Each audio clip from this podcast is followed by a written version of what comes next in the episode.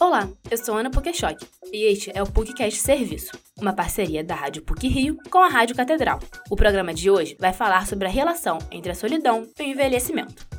O homem é um sujeito social que, por natureza, precisa pertencer a uma coletividade. Assim, o filósofo grego Aristóteles enfatiza o pensamento de que um indivíduo precisa viver em sociedade. No livro 9 da obra Ética Nicômaco, o pensador evidencia que a felicidade está relacionada à convivência. A falta de alegria e a solidão são fatores que podem acelerar o envelhecimento e aumentam o risco de Alzheimer, diabetes, doenças cardíacas e câncer.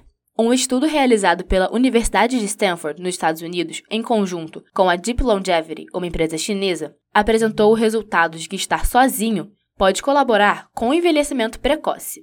A pesquisa desenvolveu um relógio de envelhecimento para demonstrar a conexão entre aspectos físicos e psicológicos do processo de ficar mais velho. O aparelho detectou envelhecimento acelerado em idosos com problemas cardíacos, hepáticos, pulmonares e mentalmente vulneráveis. Pôde-se concluir que infelicidade e solidão somam 1,65 anos à idade biológica, efeito maior do que ocorre com fumantes. A solidão é um sentimento subjetivo e não significa necessariamente estar só. Ela é uma sensação de distanciamento, de falta de pertencimento e de desconexão.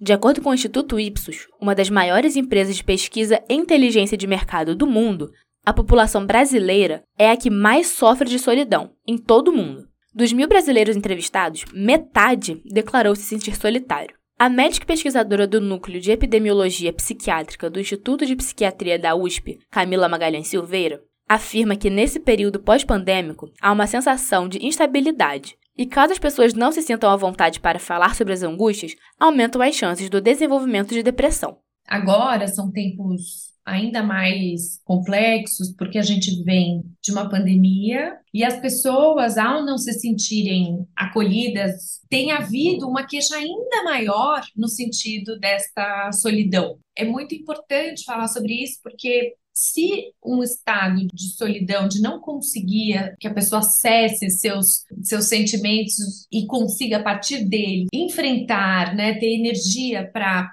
seguir em frente, aumenta muito a chance de tristeza, de depressão, de angústia. As pessoas que se sentem solitárias tendem a ficar com o humor polarizado e passam a ter uma reação de um estresse físico e mental.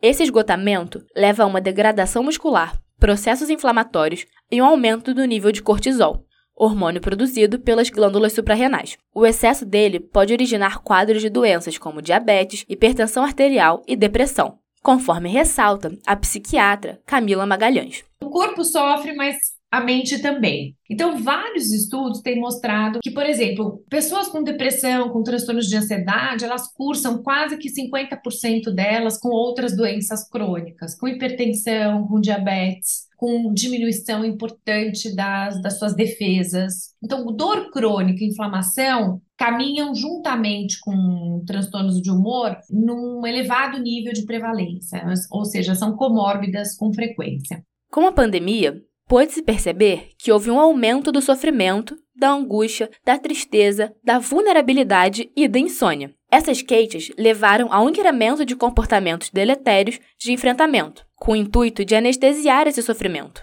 As pessoas foram atrás de hábitos preocupantes, como a privação de sono e ficar muito tempo nas redes sociais. Estima-se que, caso esses hábitos sejam perpetuados, a longo prazo, essas ações podem levar a consequências patogênicas. A psiquiatra Camila Magalhães deixa como questionamento: como as pessoas vão fazer daqui para frente? Qual será a reação delas perante o sofrimento? Se elas vão continuar nessa moção de se angustiar mais e de rivalizar mais. Desse modo, para que se tenha uma longevidade saudável, compreende-se a necessidade de companheirismo e um ambiente psicologicamente agradável. Esse programa teve produção e edição sonora de Ana Pokeshock, com edição e supervisão do professor Célio Campos. Lembramos que a Rádio PUC faz parte do Comunicar, que é coordenado pela professora Cristina Bravo. Voltamos na próxima sexta-feira. Até lá!